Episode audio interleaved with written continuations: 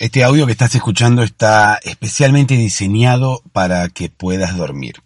Sin imagen, no hay absolutamente nada para ver, si tenés que tener los ojos cerrados. No hay imágenes de unicornios, ni de mar, ni de luna, ni de cielo, ni de nada. Solamente tenés que concentrarte en el audio, porque es lo único que necesitas para poder dormirte. ¿Cómo voy a lograr que te duermas? Porque de este lado voy a lograr que puedas dormirte. Si no lo has conseguido todavía, vas a poder dormirte, porque voy a contarte una historia, así como se hizo siempre, como le contamos a nuestros niños o como nos contaban a nosotros de niños. Una historia concentra la atención de la mente y es la mejor forma de bajar la actividad cerebral. De esa forma, la mente estaría trabajando menos y estaría teniendo menos de esos pensamientos y procesando menos de esas ideas que no querés procesar en este momento. En este momento necesitas que tu mente quede en stand-by. Es por eso que voy a hacer que se concentre en la historia que le voy a contar y poco a poco esa historia va a ir poniéndose aburrida. Por lo tanto, tu mente se sentirá primero engañada y luego acorralada entre dos caminos posibles. Seguir escuchando las estupideces que yo digo o dormir. Y es obvia la opción que va a elegir. Si no me crees, quédate, escúchame y probalo. Hola, ¿cómo estás?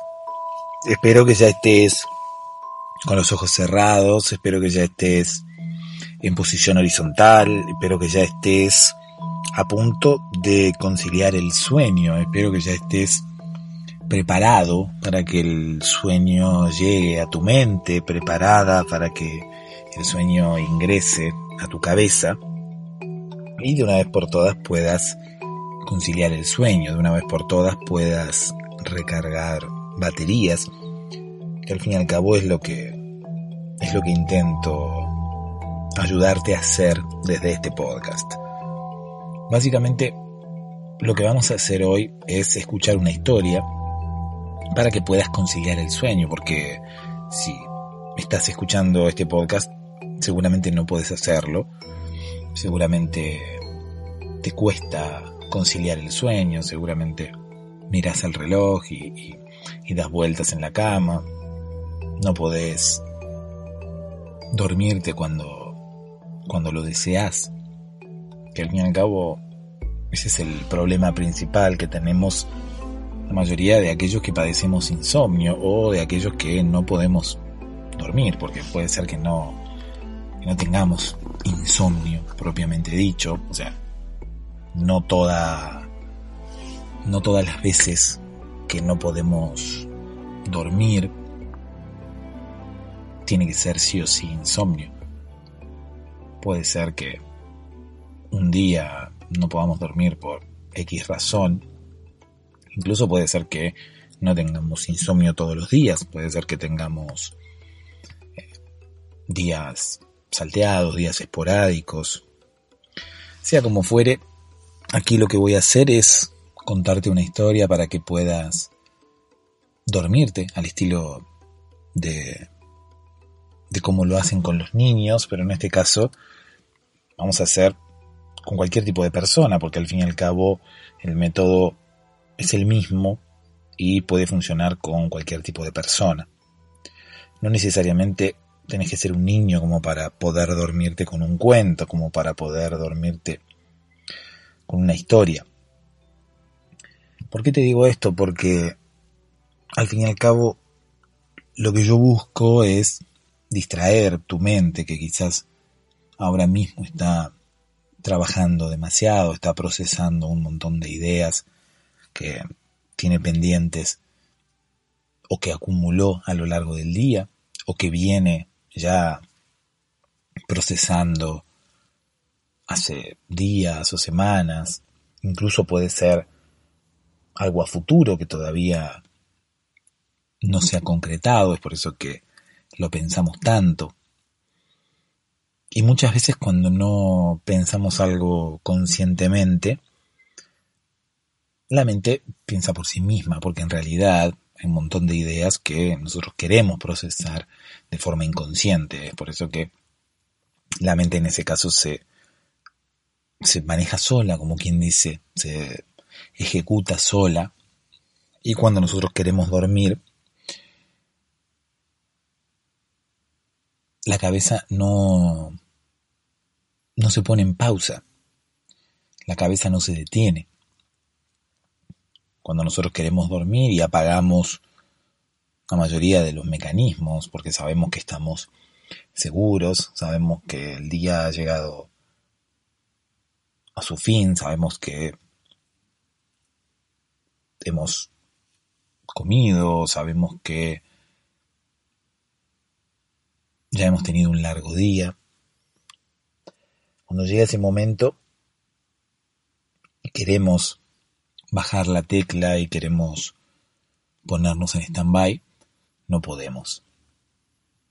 Entonces ahí es a donde necesitas una ayuda extra.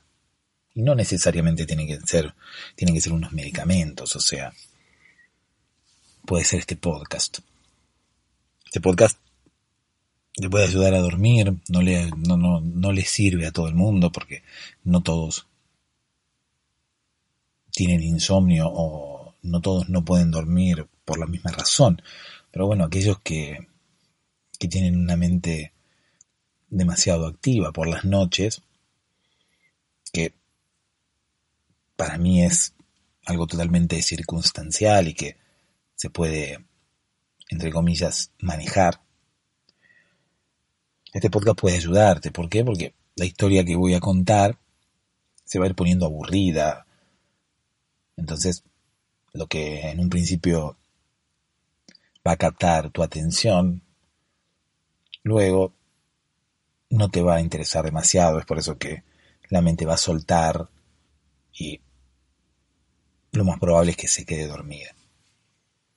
Y vos te vas a quedar dormido junto con tu mente, ¿no? Dormido o dormida junto con tu mente. Para eso estamos aquí.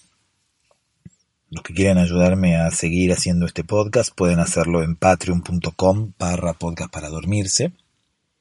Allí pueden ingresar y, y encontrar episodios extra para todos aquellos días en los cuales no, no hay episodio, para todos aquellos días en los cuales no hay historia, y quizás lo necesiten todos los días, porque se hayan creado una especie de rutina para dormirse con el podcast, para tener a alguien que de alguna manera los acompañe durante todas las noches, para que tener a alguien que les cuente una historia y distraiga su mente, porque muchas veces no, no es cosa de un día solo, Muchas veces no podemos dormir varias veces o quizás de forma recurrente. Es por eso que si este podcast te sirve, te invito a ayudarme a seguir haciéndolo en patreon.com barra podcast para dormirse. Déjame que te cuente una historia. Esta historia se llama Bajo el sol de Bogotá. Vamos a imaginarnos una tarde en Colombia, ¿no? Porque Bogotá está en Colombia. Vamos a imaginarnos una tarde en Bogotá. Vamos a imaginarnos una tarde en verano en Bogotá, o no necesariamente en verano, ¿no? puede ser en invierno, puede ser en cualquier momento del año. Pasa que uno cuando dice bajo el sol, uno se imagina verano, uno se imagina playa. No necesariamente, o sea, uno puede estar bajo el sol en cualquier momento.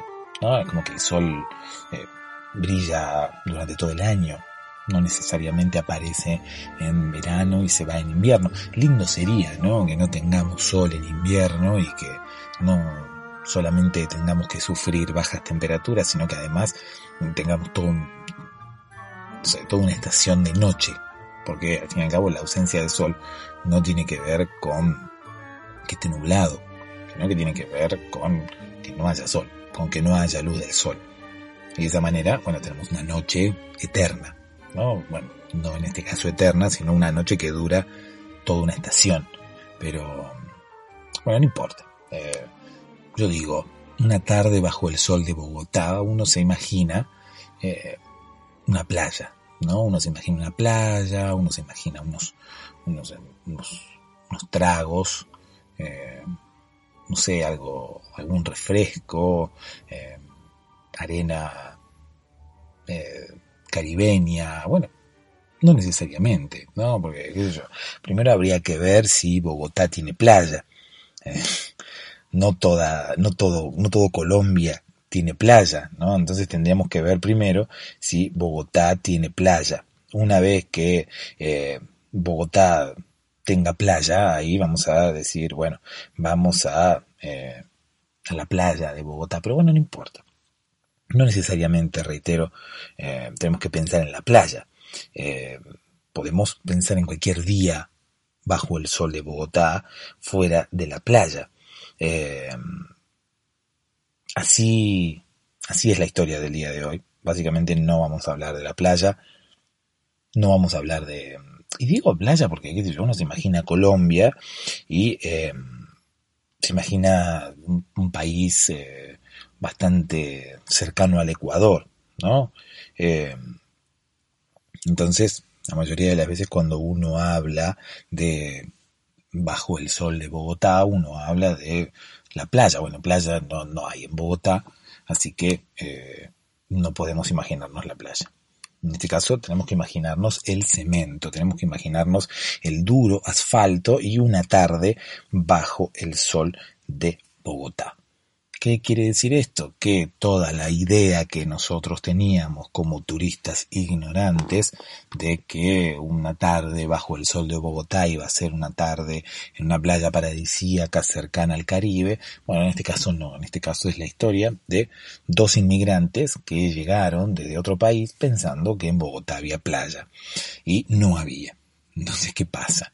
Tuvieron que empezar a dar vueltas por la ciudad, porque llegaron, eh, dijeron, bueno, ¿para dónde queda la playa? No, señor, no hay playa. ¿Cómo que no hay playa? Eh, yo vine a Bogotá a la playa. Bueno, no, en Bogotá no hay playa. ¿sí? Si usted quiere ir a la playa, puede ir a San Andrés, puede ir a Cartagena, a Barranquilla, pero no aquí. En eh, Bogotá no hay playa. ¿Qué hicieron estos turistas? Bueno, empezaron a caminar para dirigirse hacia el hotel, ¿no? Porque no conocían absolutamente nada de Bogotá. En realidad, todo tiene que ver con el mal uso de Internet. Si uno se pone a pensar, cuando eh, no existía Internet, todos dependíamos de los guías turísticos, todos dependíamos de las empresas de turismo, y cuando teníamos que contratar una especie de tour, una especie de, viaje, one, por decirlo de alguna manera, o sea, una especie de viaje con todo incluido, o por lo menos que nos, eh, que nos preparen un paquete, uno se dirigía a una empresa de turismo y le decía, mira, quiero, una, quiero irme a una linda playa de Colombia. Cuando sale internet, uno dice, no, ¿para qué? Voy a andar pagando el servicio a la empresa de turismo, puedo hacerlo yo mismo. No tiene ningún sentido que vaya y lo haga a través de alguien o que le pague el servicio a través de alguien. Bueno, eh, en el hazlo tú mismo, en el do it yourself de internet pueden ocurrir estos errores. Que uno se va a Bogotá pensando que hay playa, en Bogotá no hay playa. Eso le pasó a estos turistas que, reitero, se armaron su propio viaje y llegaron a Bogotá con la idea de ir a la playa y tomar un Cuba libre. También, obviamente, eh, se equivocaron de país. fueron un poquito más al sur, tendrían que haber ido un poco más al norte, pero bueno, independientemente de eso, vamos a contar la historia de estos turistas errantes, estos turistas que se armaron sus propias vacaciones y llegaron a Bogotá. Se dirigieron al hotel porque no sabían qué hacer. Ellos querían ir a la playa, es más, tenían pensado irse directamente para la playa antes de pasar por el hotel, preguntaron, le dijeron que no había playa.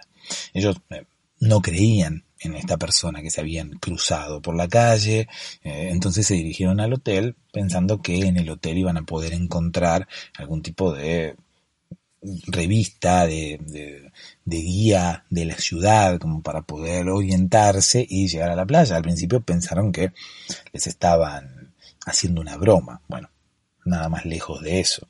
Empezaron a caminar a caminar, a caminar. Tenían, obviamente, si utilizaban internet, tenían un mapa, tenían un GPS y se dirigieron hacia el hotel. Pero como no conocían, reitero, nada, se habían armado ellos su propio viaje, no sabían hacia dónde quedaba el hotel. No sabían si había algún tipo de transporte público, no sabían dónde conseguir un taxi. Pero estos turistas eran obstinados. Seguramente conoces a alguien así, conoces a alguien de esas personas que van caminando y por más que estén perdidos no quieren preguntarle a nadie. O van con el auto y resulta que toman una calle que no es, se encuentran con que esa calle está cerrada y no quieren preguntarle a nadie. Quizás vas de copiloto y le dices, bueno, preguntémosle a tal. No, no, no, no. Eh, yo sé por dónde voy o lo que fuera. ¿Sí? Bueno, estos turistas eran así. Ellos eran súper obstinados y no querían eh, de alguna manera dejar su ego de lado o su orgullo. ¿sí? Imagínate qué estupidez. Estás perdido en Bogotá, eh, estás al rayo del sol, porque por más que en Bogotá no haya playa, eh, hace calor igual, porque está cerca del Ecuador y en este caso era el mes de febrero, por lo tanto hacía calor en Bogotá. Y esta gente eh, obstinada y orgullosa no quería consultarle a nadie acerca de eh, qué era lo que podían hacer. Ellos habían armado su propio viaje y estaban seguros de que en Bogotá había playa y querían averiguarlo por ellos mismos y querían llegar al hotel por ellos mismos. También yo creo que hay algo oculto dentro de la manera de ser de esas personas, ¿no? Que quieren conseguir todo por sí mismas. Eh, quizás tenga que ver con algo astrológico o, algo por el estilo, que quizás tenga que ver con el signo de cada una de las personas, cómo son, su personalidad. En este caso eran no sé cuándo habían nacido en realidad, así que no tengo idea cuál era el signo que los regía, ¿no? Ni siquiera el planeta, ni siquiera el decanato, ni siquiera el ascendente, ni todas esas cosas. No tengo, la verdad no tengo mucha información para darles. Lo que sí sé es que eran obstinadas y que no querían eh, ceder y no querían preguntarle a nadie. Ya desde el principio, ya cuando habían armado el viaje, ya no querían preguntarle a nadie, ellos estuvieron averiguando, obviamente se equivocaron, eh, o le dieron alguna información errónea. Estaría bueno, ¿no? Hacer algo. Tendés que ser muy malo, pero estaría bueno armar una especie de sitio web, una especie de trip advisor falso, eh, poniendo información falsa sobre, sobre los destinos turísticos, ¿no? Y, en este caso, eh, estas personas obstinadas serían víctimas porque estas personas, eh, tipo Juan Palomo, que querían, bueno, Juan Palomo era el nombre de uno de ellos, ¿sí? Y era Juan Palomo y su esposa Paloma. Eh, Paloma no se quería casar con él por el tema del apellido. Eh, ella, no quería ser Paloma de Palomo. No, no, no le gustaba demasiado. Prefería continuar con su apellido de soltera, que era Blanca. Bueno, Blanca era su segundo nombre en, realidad. Eh, su apellido era eh, de los Ríos. Entonces ella se llamaba Paloma Blanca de los Ríos y él se llamaba Juan Palomo. Ellos eh, eran los turistas que se habían equivocado, habían ido a Bogotá en vez de haber ido a otro, a otro lugar que tuviera playa. Ellos pensaban que Bogotá tenía playa y lo hacían como una especie de luna de miel, pero sin casarse reitero. ¿Por qué? Porque Paloma no quería ser Paloma de Palomo. Era como que no le gustaba cómo quedaba, entonces ella había resignado su amor por su, por su prometido, no se quería casar solamente por una cuestión estética. ¿no? Y, Juan sufría eso. Juan sufría eh, la, la, la, como quien dice, el rechazo, eh, ¿cómo podemos decirlo? Rechazo, porque al fin y al cabo no era un rechazo propiamente dicho, o sea, no era que eh, Paloma se estaba separando de Juan, ni mucho menos, simplemente no se quería casar. Entonces Juan lo tomaba, al principio lo tomó como una especie de, rechazo amoroso, ¿no? Y dice, bueno, Juan no se quiere casar conmigo, ¿por qué no se quiere casar conmigo? Eh, perdón, Paloma no se quiere casar conmigo, ¿por qué no se quiere casar conmigo? Quizás no me ama. Bueno, no, era una cuestión estética nada más, pero Paloma tardó en, decírselo 10 años, ¿no? Y Juan estuvo 10 años sufriendo en silencio, 10 años pensando, Paloma me amará, no me amará, me amará, no me amará. Deshojaba margaritas, Juan pensando si Paloma lo amaba o no lo amaba. Eh, es más, eh, Juan cambió su personalidad, eh, no quería ser él mismo por miedo a que a Paloma no le gustase, estuvo condicionado, como quien dice, 10 años, pensando cinco veces qué hacer por miedo a que a Paloma no le gustase, porque no sabía si lo amaba o no lo amaba. Bueno, una relación totalmente tóxica. Eh, y bueno, Juan era el que había decidido, de alguna manera, crear su propio viaje de luna de miel, por más que no se casaran. Una vez que Paloma le confesó el tema estético, de que ya no se quería casar con él por su apellido, eh, Juan le dijo, oh Paloma, tu amor depende de mi apellido, o sea, eh, la cantidad de amor que tú me tienes eh, se rige por un simple apellido. Y, Paloma dijo, no, no, nada que ver. En realidad no es que tu apellido rija mi cantidad de amor, simplemente que no, no me gusta la estética del nombre, por lo tanto no me quiero casar. Yo te amo, estaré, con, estaré a tu lado para siempre, pero no quiero casarme contigo porque no quiero ser paloma de palomo. Prefiero ser paloma blanca de los ríos. Eh, tenía nombre como de, no sé, de, algo, de artista, ¿no? De algún tipo de paloma tenía. Bueno, no importa. Eh, ¿Cómo llegué aquí? Bueno, no, te estaba contando datos sobre, sobre esta pareja de, de turistas, no de inmigrantes. En un momento dije inmigrantes, pero bueno, sí, un poco de inmigrantes tenían, porque quizás eh, si, si les gustaba Colombia pensaban quedarse, pero no les estaba gustando demasiado, por lo menos por ahora. Eh, lo que hacía Juan era dirigirse hacia el hotel, Paloma lo acompañaba, eran bastante obstinados los dos, más allá de que Juan había eh, ideado el viaje, eran bastante obstinados los dos y no querían preguntarle a nadie los dos. Se habían, reitero, eh, organizado su propio viaje, habían llegado a Bogotá y ahora no querían preguntarle a nadie dónde quedaba el hotel. Es por eso que empezaron su caminata, no querían preguntarle a nadie si había un transporte público, dónde